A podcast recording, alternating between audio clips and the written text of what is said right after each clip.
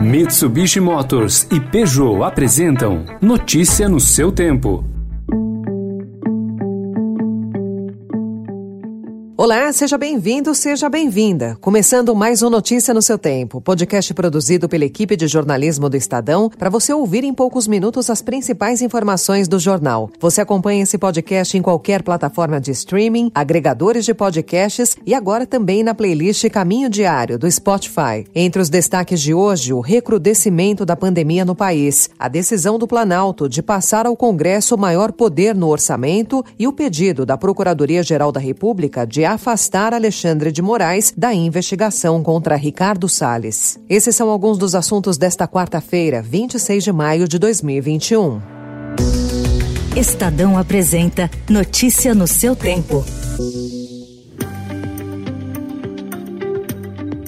O aumento de notificações por síndrome respiratória aguda grave e a taxa de ocupação de leitos de UTI aponta para um recrudescimento da Covid-19 no país. A média de novos diagnósticos diários está acima dos 65 mil, um acréscimo de 8% em relação ao registrado há 14 dias. Desde 5 de maio, a média móvel de novos registros cresce. Sete estados estão com taxas de ocupação de UTIs de pelo menos 90%. Piauí, Ceará, Rio Grande do Norte, Pernambuco, Sergipe, Paraná e Santa Catarina. Na cidade de São Paulo, seis hospitais da administração pública ou com leitos contratados estão com 100% de seus leitos ocupados. Pela primeira vez desde o início da pandemia, a média de idade dos internados não alcança 60 anos. Os motivos apontados para a alta da Covid-19 são conhecidos e incluem a retomada das atividades econômicas e o relaxamento do distanciamento social.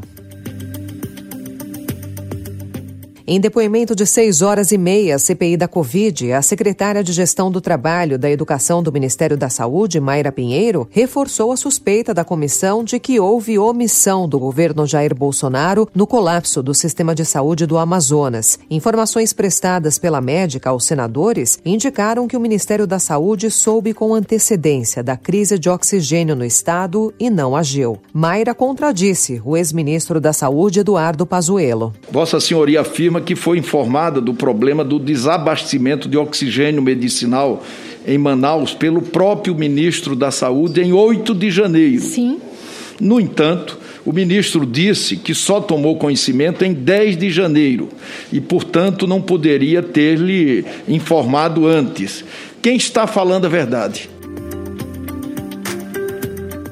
E após o Estadão revelar o esquema do orçamento secreto, o governo editou portaria que entrega formalmente ao Congresso poder sobre a aplicação de recursos do orçamento da União de 2021 provenientes de emendas de relator. No ano passado, o governo desrespeitou regras e repassou a um grupo de congressistas a decisão de onde aplicar pelo menos 3 bilhões de reais. A portaria assinada ontem não tem efeito retroativo e não livra o governo de questionamentos pela prática adotada com o orçamento orçamento de 2020. O Ministério Público, junto ao TCU, pede a abertura de investigação para averiguar se o presidente Jair Bolsonaro cometeu crime de responsabilidade por ferir as normas orçamentárias.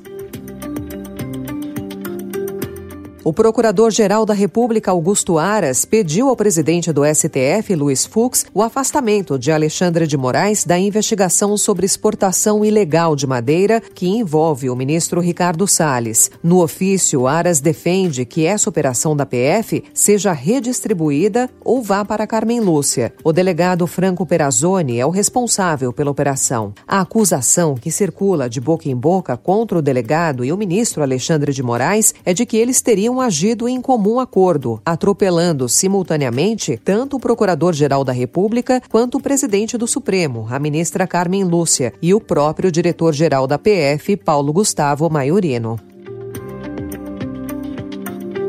O executivo José Maurício Coelho renunciou à presidência da Previ, que é o fundo de pensão dos funcionários do Banco do Brasil, o maior do país, com 240 bilhões de reais de patrimônio e participação em empresas como Petrobras, Vale e Embraer. Pesaram na decisão os questionamentos ao papel de Coelho na venda de parte das ações que a Previ detinha na BRF. A mudança ocorre pouco mais de dois meses após André Brandão deixar o comando do Banco do Brasil por interferência de Jair Bolsonaro Bolsonaro. Na semana passada, a Caixa destituiu o presidente e dois diretores da FUNCEF.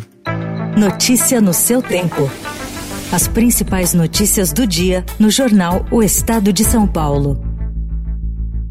E em 20 segundos, a promessa dos Estados Unidos de ajudar Gaza e reabrir consulado em Jerusalém. E também novidades do mundo da música.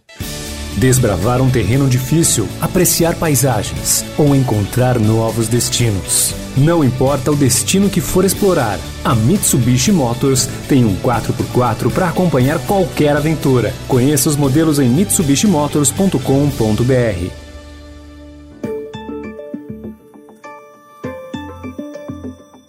Em reunião ontem com líderes israelenses e palestinos, o secretário de Estado dos Estados Unidos, Anthony Blinken, prometeu doar 75 milhões de dólares para a reconstrução de Gaza e reabrir o consulado para palestinos em Jerusalém. The United States will notify Congress of our intention to provide uh, 75 million dollars in additional development and economic assistance Uh, for the Palestinians in 2021. Uh, Todos os compromissos assumidos ontem pelo chefe da diplomacia americana, no entanto, têm um caminho difícil pela frente. Israel precisa aprovar a abertura de um consulado em Jerusalém e Benjamin Netanyahu já teria rejeitado a ideia, segundo assessores. Diplomatas americanos, no entanto, apostam que pode haver um acordo, já que Israel deve reservar seu capital diplomático para negociação nuclear com o Irã.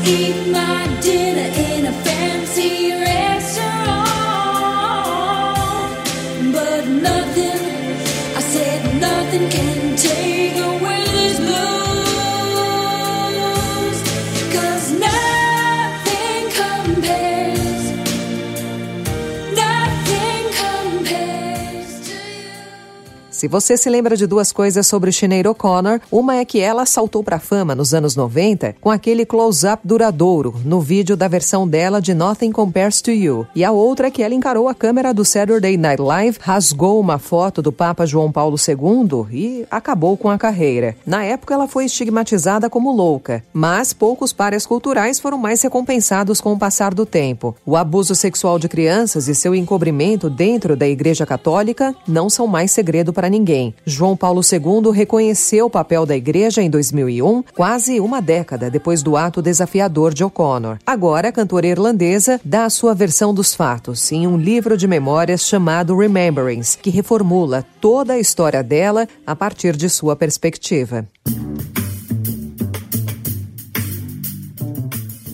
Encerrando então o Notícia no seu tempo, com a apresentação e roteiro de Alessandra Romano, produção e finalização de Felipe Caldo, o editor de núcleo de áudio é Emanuel Bonfim. Próxima edição às quatro horas da tarde. Obrigada pela sua companhia e até já. Você ouviu Notícia no seu tempo.